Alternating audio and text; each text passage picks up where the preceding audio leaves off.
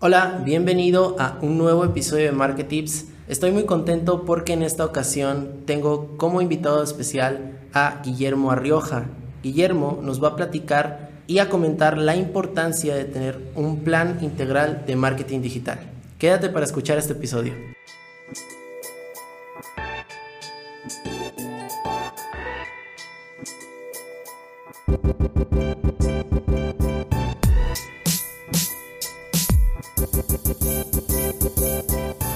Gracias por quedarte a este episodio de Market Tips. Te voy a presentar a Guillermo, Guillermo Arrioja. Tuve la fortuna de conocerlo hace aproximadamente un mes y cachito en una capacitación y la verdad es que me llamó mucho la atención de todo lo que nos platicó en esa charla. Guillermo es doctor en Ciencias Administrativas y Gestión para el Desarrollo. Además, es investigador y consultor en innovación social y marketing de contenidos. Guillermo también tiene experiencia en el área de desarrollo web y gestión de proyectos de marketing. Además, he especializado en áreas de aplicación como WordPress, SEO, AdWords y blogging, entre otras. Así que, Guillermo, te doy la bienvenida. Muchas gracias por estar aquí. Nombre Alexis, la verdad es que me da mucho gusto estar eh, aquí contigo, con todos los que nos escuchan, en estos temas que nos apasionan tanto que es el marketing. Excelente. Y como les comenté al inicio, tuve la oportunidad de asistir a una charla que Guillermo impartió, en donde hizo una remembranza de todo lo que ha evolucionado el marketing en los últimos años y, y cómo estábamos anteriormente enfocados en los productos cuando hacíamos eh, publicidad o marketing y cómo ahora nos estamos enfocando o tenemos esa tendencia de enfocarnos más hacia las personas. Y me gustaría que para iniciar este episodio nos platicaras cómo ves esa evolución que ha tenido el marketing en los últimos años. Pues creo que ahora todos los medios que nos permiten como usuarios crear nuestro propio contenido y compartirlo, pues ponen eh, los estándares muy altos para las marcas que sí tienen el presupuesto y tienen la capacidad de comunicar constantemente a personas que pues ellos tienen la intención de que se conviertan en clientes, ¿no? Entonces, esta diferencia eh, cada vez más grande entre un concepto limitado con respecto a los clientes de poder comentar sobre aquello que necesitan como necesidades o deseos que debe cumplir una marca o un producto es una de las características fundamentales hoy en día, ¿no? Y también es importante decirlo, conforme van avanzando estos medios, se generan grupos o sectores de nicho, ¿no? Es decir, redes sociales mucho más diferenciadas que las que tenemos todos como usuarios, como son Facebook y tal vez Instagram. Y existen otras, ¿no? Que ya son mucho más enfocadas a un sector industrial o a un sector de entretenimiento mucho más específico, ¿no? Esa creación o apertura de nuevos canales especializados también es algo que considero pues muy eh, novedoso y que nos hace como marcas y como personas que crean contenido desde este lado tal vez más empresarial pues nos da una gran responsabilidad de pensar bien a quién le estamos hablando, qué queremos comunicar y como tú decías, centrarnos en solucionar realmente la vida de las personas, pero también dándole este toque como de personalidad, esta pues oferta de valor que muchas veces se, maneja también en, cuestiones de, management muy actuales. Y bueno, la, capacidad de réplica nuevamente de, de estos usuarios o clientes, personas finalmente, es una de las características que ahora considero pues muy relevantes. Ok, mencionas un concepto muy importante que es la cuestión de los nichos de mercado, enfocar a públicos más específicos, más especializados, por la misma naturaleza de que las redes nos han ayudado a, pulir nuestros intereses, a, a, saber realmente qué es lo que, lo que nosotros estamos buscando como usuario. ¿Conoces algún modelo o aplicación que nos pueda funcionar para encontrar un nicho de mercado? ¿O qué consejos podrías darnos para poder encontrar un mercado que pueda adoptar nuestro producto? Mira, considero, tal vez por mi formación en investigación, que de pronto sí tenemos la, pues, la posibilidad de encontrar estudios que avalen más estos campos o estas áreas de nicho eh, y que se han hecho bueno, a partir de consultoras, a partir de proyectos de investigación, donde eh, es muy importante tener estas referencias actualizadas. Tenemos a los grandes del marketing y las grandes publicaciones que muchas veces citamos, incluso los que somos docentes, ¿no? Pero el hecho, por ejemplo, de darse una vuelta por Google Scholar, por ejemplo, y buscar algún paper, algún artículo que hable de marketing en tu nicho o de eh, algunos aspectos fundamentales de un área de, de, negocios especial, es decir, de un producto específico, de un servicio específico, siempre va a ser muy buen referente. Y bueno, hay que darse cuenta, claro, que la calidad de este artículo, este, pues avale lo que, lo que vayamos investigando, ¿no? Entonces creo que el punto clave, tal vez por información sobre la investigación, antes de comenzar este, un plan de medios es fundamental. Eh, de pronto también tenemos, y por ahí escuchando eh, algunos de estos blogs que normalmente todos los que somos aficionados al marketing conocemos, eh, escuchaba por ahí que justo cuando quieres comenzar con un nuevo proyecto, hacerle alguna modificación a tu producto, a tu servicio, a veces esta línea, por ejemplo, de innovación te permite pues proponer variantes a partir de una estructura ya dada de un producto, ¿no? De un concepto. Pero también tienes la otra que es el famoso benchmarking, ¿no? Cuando tú tienes la capacidad de, otra vez, muy orientado con la investigación, de ver modelos de negocio y productos que son exitosos, qué características tienen y cómo se están dirigiendo a esa audiencia a la cual quieren este, venderle un producto, pero que de pronto esa venta vista, como tú mencionabas antes, desde un aspecto más teórico, es una interacción, ¿no? Una interacción que a través, por ejemplo, de teoría de sistemas y de redes, hay que aprender a caracterizar, ¿no? ¿Qué tanto o cuáles son las características de esa interacción que nosotros como marca queremos tener con nuestra audiencia? que no solamente están dadas por el producto o servicio en un lapso definido de tiempo y de uso, sino que más bien se convierta en una relación constante y qué tipo de relación es la que queremos construir. Entonces, muy encaminado con eh, incluso la parte de, creación de valor como marca que ya mencionaba. Y lo que tú decías es que en la plática que tuvimos, pues hubo la oportunidad de presentar un modelo que mencionaba de las cuatro hélices basadas en las personas, donde tenemos eh, esta perspectiva de redes en la que, ok, ¿quiénes son las personas que están vinculadas con tu marca?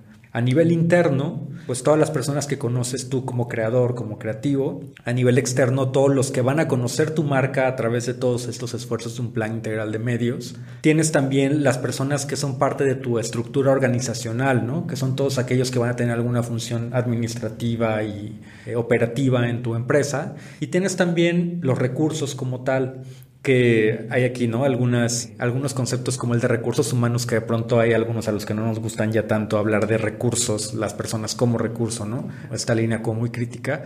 Pero en recursos estoy hablando más bien, por ejemplo, de estas habilidades, de estos conocimientos que las personas tienen, las personas a tu alrededor en estas otras tres hélices tienen, y que tú puedes aprovechar eh, no con el afán de explotarlas, sino con el objetivo de generar con esto un calendario, una estructura de contenidos que tú puedes generar a partir de estos conocimientos o estos perfiles de personas con las que ya tienes como empresa o como marca un contacto, ¿no? Ok, desde adentro, ¿no? Todo ese conocimiento, ese talento que hay dentro de la organización te pueda servir para promulgar contenidos más efectivos para tu público externo. Y contenido útil, ¿no? Que de pronto había una regla que mencionaba en, en la plática, ¿no? 80% de contenido útil y 20% de contenido de venta hace que una red de una empresa, ¿no? O que a lo mejor este plan de medios en general tenga este sentido orgánico, que no estemos forzando el contenido solamente a hablar de nuestro producto y de nosotros, ¿no? Y a veces es un error en el que caemos todos los que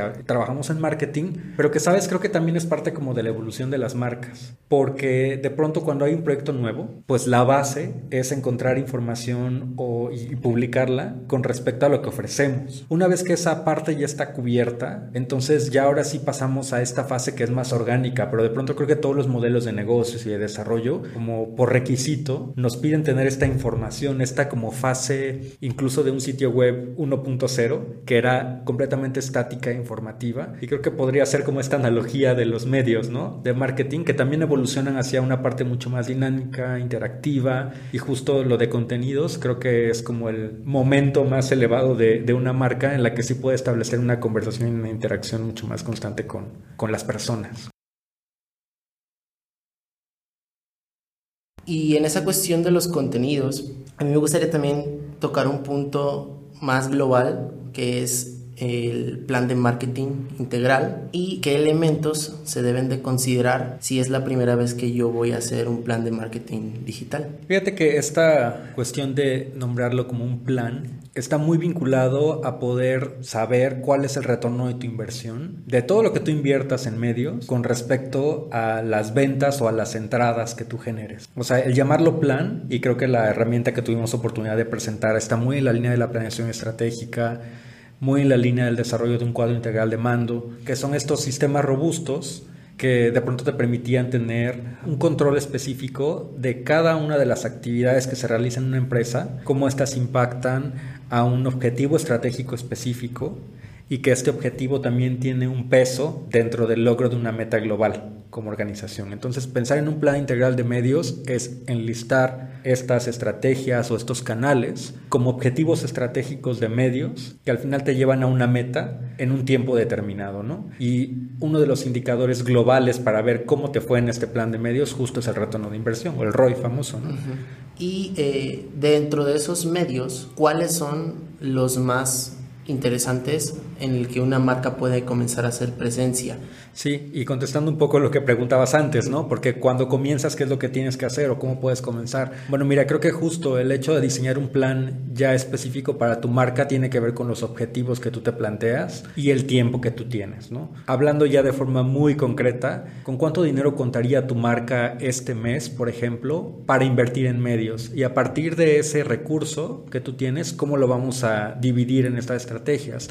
Por ejemplo, yo mencionaba que, ok, cuando una marca comienza, tal vez no va a tener para invertir en un desarrollo de sitio web complejo, pero ¿por qué no comenzar con una de estas plataformas, que sí voy a decir marcas y todo, por ejemplo, Wix o por ejemplo WordPress.org, que te permiten crear estas páginas en principio como con características de blog y que tú puedes ir escalándolas hasta comprar tu propio dominio y demás. Y pues tienes este respaldo de una marca que tiene una plataforma con estándares de seguridad, que no te vas a tener a lo mejor que preocupar tanto por este, algún tipo de malware y demás, ¿no? Entonces creo que puedes comenzar eh, diseñando una página en una plataforma así de simple que te funcione como contacto, que muestre el producto y desde luego ahora las redes sociales nos permiten también generar este aspecto pues de interacción y visualización de nuestra marca, es decir, el publicar todo tipo de contenidos en redes creo que sería como la segunda opción. Es decir, la primera sí sería una plataforma digital de algún tipo, sitio web simplificado, ¿no? La segunda sería redes sociales. Y estas redes sociales otra vez, ¿qué vas a invertir? Ok, bueno, puedes invertir en la generación de un par de contenidos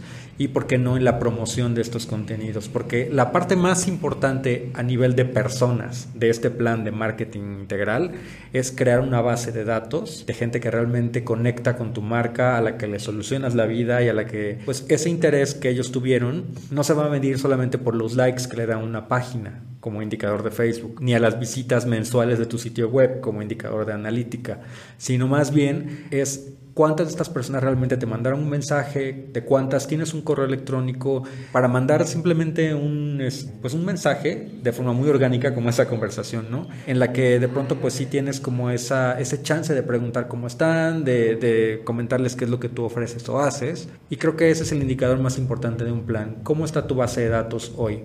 ¿Cuáles van a ser tus metas para crear una base de datos de 15 personas que sí podrían venir a una plática, que sí podrían probar tu producto antes de decidir comprarlo, por ejemplo, que te podrían escuchar antes de contratar un servicio? Entonces, ¿cuántas son al mes, ¿no? tu meta de, personas? Y ya después podríamos ir viendo cuáles son los canales adecuados para este, hacer uso de un presupuesto que tú asignes en un principio. ¿no? Y tocaste un punto bien interesante que son los presupuestos y que también es una de las principales dudas al inicio. ¿no? De, yo ese día que estábamos en la charla, de hecho, muchas personas preguntaban eso, ¿no? De, oye, ¿y cuánto invierto? Oye, ¿y cuánto tengo que meterle? Porque si es así como de, pues a lo mejor y no cuentas con mucho y crees que al inicio tiene que ser algo fuerte, ¿no? Para que te conozcan.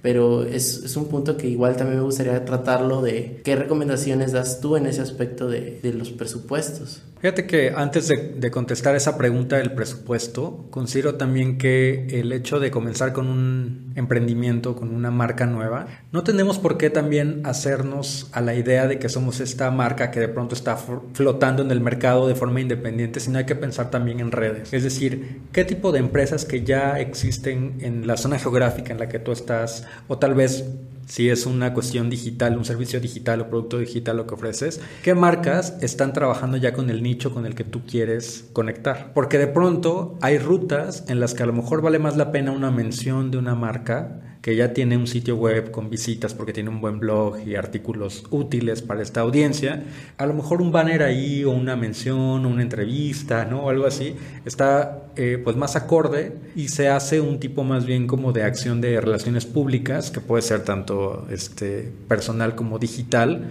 pero entonces que ese presupuesto no nada más lo pensemos como que nosotros tenemos que hacernos cargo de nuestra red social, como otra vez como si nuestro proyecto estuviera flotando en la inmensidad. No, más bien hay que ver cómo está el sector eh, donde está tu audiencia e intentar hacer algún tipo de, de vinculación, ¿no? Vale más la pena esa parte de intentar conectar también con personas que están a cargo de otras marcas, es decir, no porque este plan digital de pronto nos da la posibilidad de llegar a tanta gente invirtiendo a veces pues lo que se puede considerar como poco presupuesto, dejemos de un lado la posibilidad de llamar por teléfono a una marca, a una escuela, a una empresa donde ya hay una comunidad construida, pronto decir, oye, mira, estoy comenzando y de pronto pues si puedo este, darte una plática, llevarte un par de muestras de mi producto gratis y que nos conozcamos y no dejar la formalidad y llevar un oficio, presentarte y todo, creo que esa inversión de llamadas en una semana, que a lo mejor no te va a costar nada más que lo de tu plan como tal, este, te puede llevar a hacer vínculos que a lo mejor tengan un impacto más directo cuando comienzas, porque está vinculándote con personas uno a uno que tal vez te van a hacer una, una, compra importante o te van a hacer una prueba importante y eso te va a retroalimentar. Y ahora sí pensar en estas inversiones que se hacen en, en medios como algo complementario. ¿Cuánto invertir ahora sí? Mira, depende también de la audiencia y las herramientas, por ejemplo, para generar un... Eh, pues una campaña, por ejemplo, en Facebook o en Google, te dan una idea porque tienen ya herramientas para más o menos calcular a cuánta gente llegaría tu anuncio, dependiendo de características demográficas que tú decidas, de gustos o intereses. Y este, bueno, dentro de lo demográfico está también como la zona que tú quieras abarcar, ¿no? Entonces, varía mucho, ¿eh? De hecho, considero que no hay muchos estudios con respecto a esto que te digan directamente cuál es esta variación de inversión, pero por ejemplo, a nivel países, te puedo decir que sí hay una diferencia muy grande entre cómo está saturado el mercado en cuestión de redes en Estados Unidos a cómo está en México y en otros países de Latinoamérica. Es decir, ahorita nosotros tenemos la capacidad de invertir menos y llegar a una mayor cantidad de audiencia que invirtiendo lo mismo en otro país que tiene otra moneda, por ejemplo, ¿no? como Estados Unidos, donde el mercado está más saturado. Entonces, para llegar a la misma cantidad de gente tendrías que invertir mucho más, es el punto, ¿no? Lo que te mencionaba de que no hay muchos estudios con respecto a esto es que sí importa dónde estás. Es decir, la ciudad y el estado, aún al interior de México, sí hay variaciones. ¿eh? Y entonces lo que inviertes de pronto no se puede comparar con las economías incluso internas de estado a estado o de industria a industria. Lo que sí te puedo decir así de una perspectiva muy global es que, ok, si comienzo y quiero invertir una cantidad, no sé, por ejemplo, pueden probar desde 500 pesos en una campaña este, dividida tal vez en un video, en una imagen, que ustedes puedan al final del el periodo que ustedes decidan, por ejemplo, tal vez eso lo pueden invertir en 15 días, en un mes, vean cómo están los resultados, ¿no? Tanto la parte de likes y la parte de comentarios como la parte de interacciones. Interacciones no nada más otra vez en la sección de comentarios, sino realmente pongan siempre su teléfono, pongan siempre su página web y vean cuánta gente les marca y o cuánta gente que escribe en los comentarios les pide datos para marcarles. Entonces creo que esa parte nos puede ayudar como a ver realmente si estamos invirtiendo bien o no. Y pues a partir de esos números tú estableces cómo puedes continuar. Comentaba también la importancia de los ciclos comerciales en la plática, ¿no? Es decir, no es lo mismo invertir en enero y lograr una venta en enero, porque generalmente en lo global la economía está como despegando, ¿no? Después este, la famosa cuesta de enero. Sí. No es lo mismo que invertir en diciembre, ¿no? Que intentar generar una venta donde muchos tenemos algún tipo como de aguinaldo, alguna compensación económica, que entonces puede ser que una venta sea relativamente más sencilla para una marca, y en, y en enero invirtiendo exactamente lo mismo que en diciembre tal vez no generes ninguna venta por esta cuestión, ¿no? Entonces sí, el conocer tu ciclo comercial es bien importante. Ok, otra vez, hablando de herramientas. Google Trends, ¿no?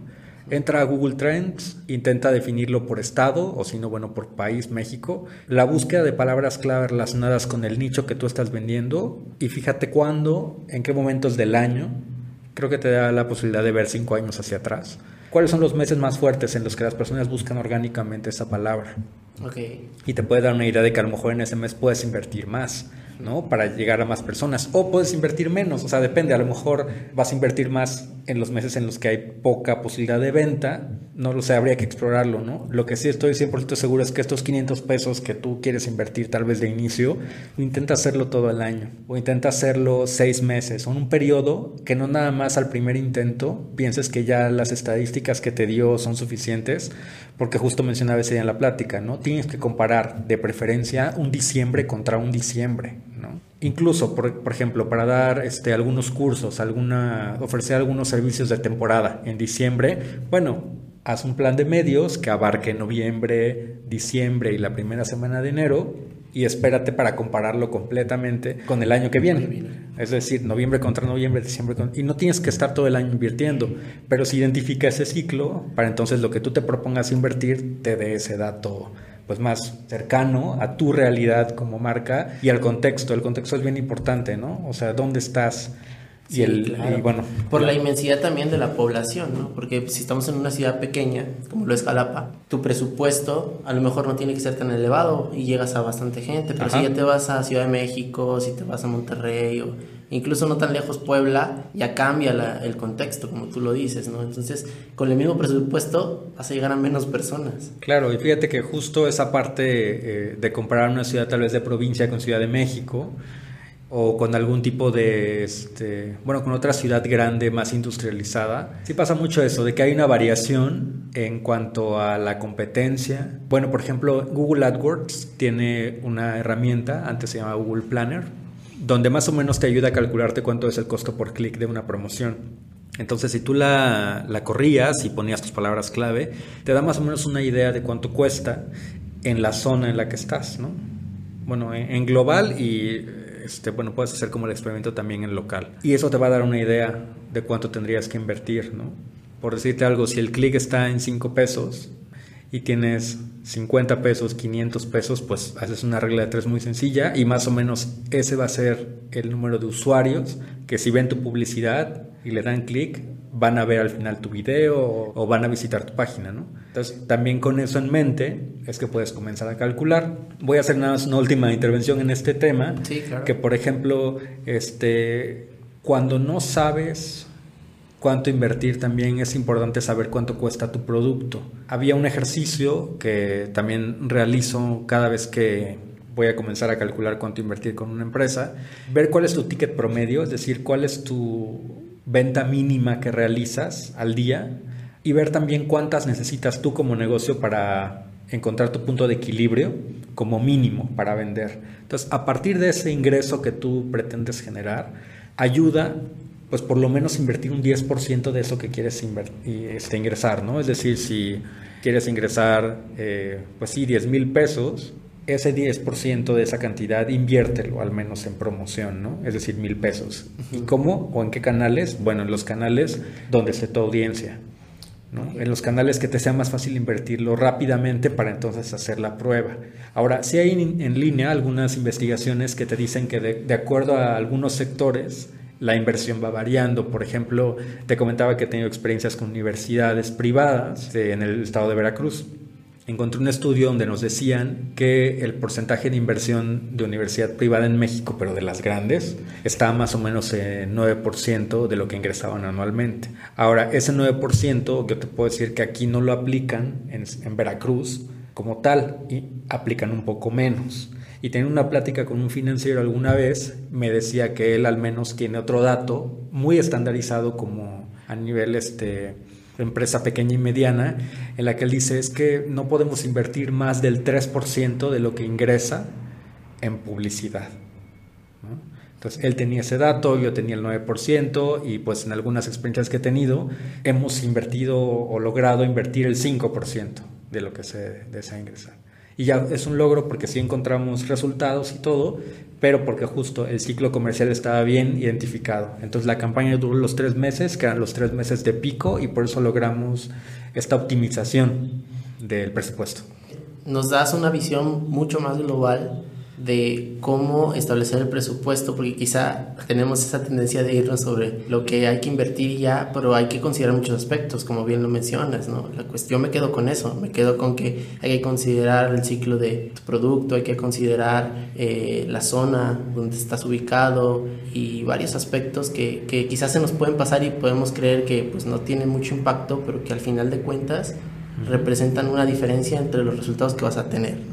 Y para cerrar, Guillermo, me gustaría que me platicaras dónde podemos seguirte, eh, si queremos tener alguna consultoría contigo o acceder a algún servicio de los que nos brindas. También que nos platiques rápidamente en qué andas para que eh, la audiencia pueda saber y si requiere algún servicio, comunicarse contigo. Claro que sí. Bueno, pues mira, registré la marca Spin Makers, que es mi sitio web como tal donde pueden encontrar estos servicios. Es spin así este de giro, nm, spinmakers.com y realmente pues cualquier tipo de canal ahí de contacto en la página que tiene por ahí un plugin de WhatsApp y tiene ahí las redes sociales que gestionamos, puede ser como el vínculo ahí para que me contacten o algo, ¿no?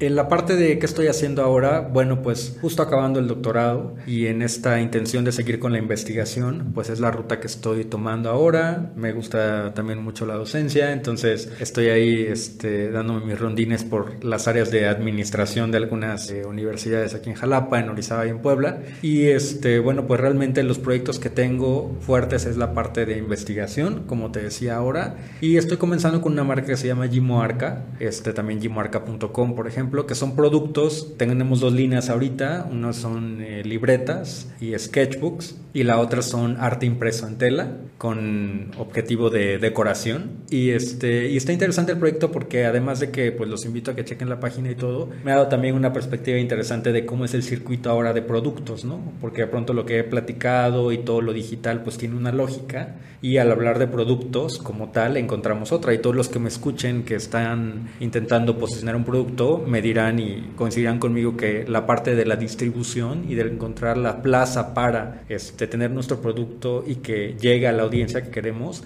es un reto bien importante y que considero que pues tienen que luchar por tener ese cubierto y ya ahora sí que las redes ayuden este, a esa parte que ahora me ha tocado vivir, que es difícil, encontrar esos canales de distribución. Y pues una vez que está eso resuelto, creo que la parte de, de contenido y del plan de medios digital sí va teniendo sentido, pero pues primero, o sea, la parte del, no, no por verlo frío, pero los negocios pues tienen también que sobrevivir con esta parte de encontrar tu punto de equilibrio y que tu inversión realmente este, pues esté moviendo el producto y te permita seguir este, avanzando o funcionando.